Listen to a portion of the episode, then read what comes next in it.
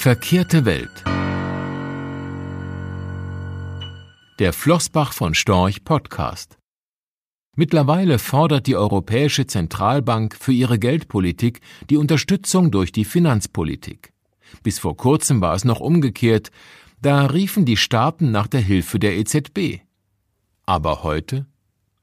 Unsere akkommodierende Geldpolitik braucht die Unterstützung der Finanzpolitik, und niemand von uns kann sich in der heutigen Zeit Selbstgefälligkeit leisten.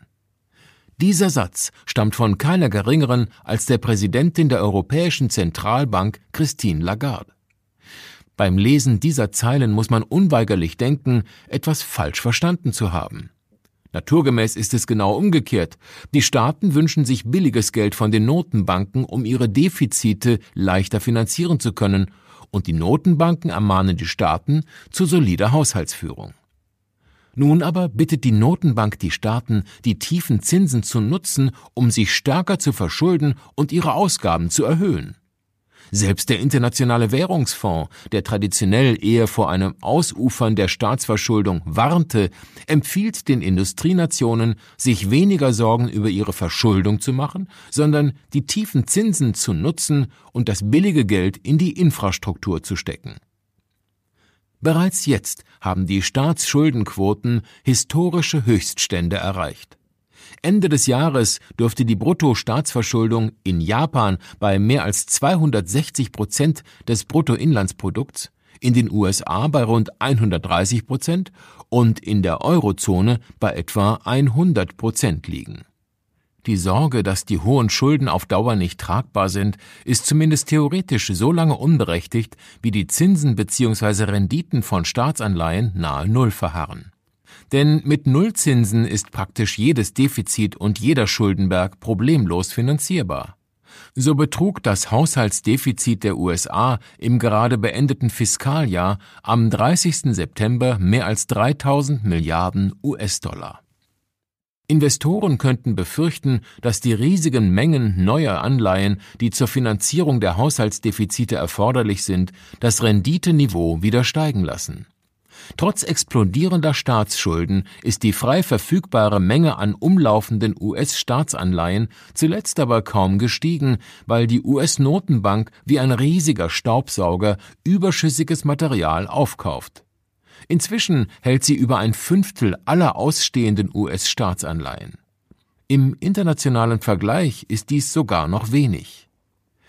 Angeführt wird das Feld seit Jahren von der Bank of Japan, die per 30. September 2020 etwa 46 Prozent aller ausstehenden japanischen Staatsanleihen auf ihre Bücher genommen hatte und vom Vereinigten Königreich, wo es immerhin 38 Prozent sind. Dies verdeutlicht auch, wie sehr die Grenze zwischen Geld- und Fiskalpolitik inzwischen verschwimmt. Auch wenn Notenbanker weltweit die Unabhängigkeit ihrer Institutionen noch nicht als gefährdet betrachten und den Vorwurf der monetären Staatsfinanzierung weiterhin vehement von sich weisen, stellt sich die Frage, ob es für die Ankäufe von Staatsanleihen überhaupt noch eine Grenze gibt. Dass selbst auferlegte Beschränkungen nicht von Dauer sein müssen, hat nicht zuletzt die EZB gezeigt, als sie im Rahmen des Pandemic Emergency Purchase Program PEP die für das bereits bestehende Public Sector Purchase Program geltende Besitzobergrenze von 33 Prozent je Staatsanleihe fallen ließ. Wenn die Pandemie noch länger anhält, könnte das grenzenlose PEP als Staatsfinanzierung dienen. Schon heute sind die Zinsausgaben keine große Belastung für den Staatshaushalt mehr. Wenn die Notenbanken auch zukünftig als Käufer der letzten Instanz bereitstehen und das Renditeniveau von Staatsanleihen niedrig halten, würde die Zinslast der Staaten nahezu bedeutungslos werden.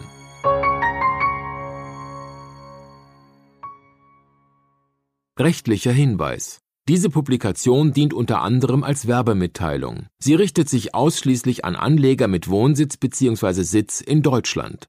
Die enthaltenen Informationen und geäußerten Meinungen wurden mit großer Sorgfalt erstellt, die tatsächlichen Entwicklungen können aber erheblich hiervon abweichen.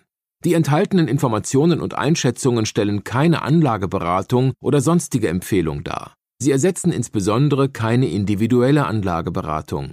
Angaben zu historischen Wertentwicklungen sind kein Indikator für zukünftige Wertentwicklungen. Relevante rechtliche sowie weitere Unterlagen zu Flossbach von Storch Fondprodukten sind auf der Webseite www.flossbachvonstorch.de abrufbar. Die in dieser Veröffentlichung enthaltenen Inhalte dürfen nicht ohne die schriftliche Zustimmung der Flossbach von Storch AG vervielfältigt oder verwendet werden. Ein umfangreiches Glossar zu Themen und Begriffen finden Sie auf www.flossbachvonstorch.de slash Glossar.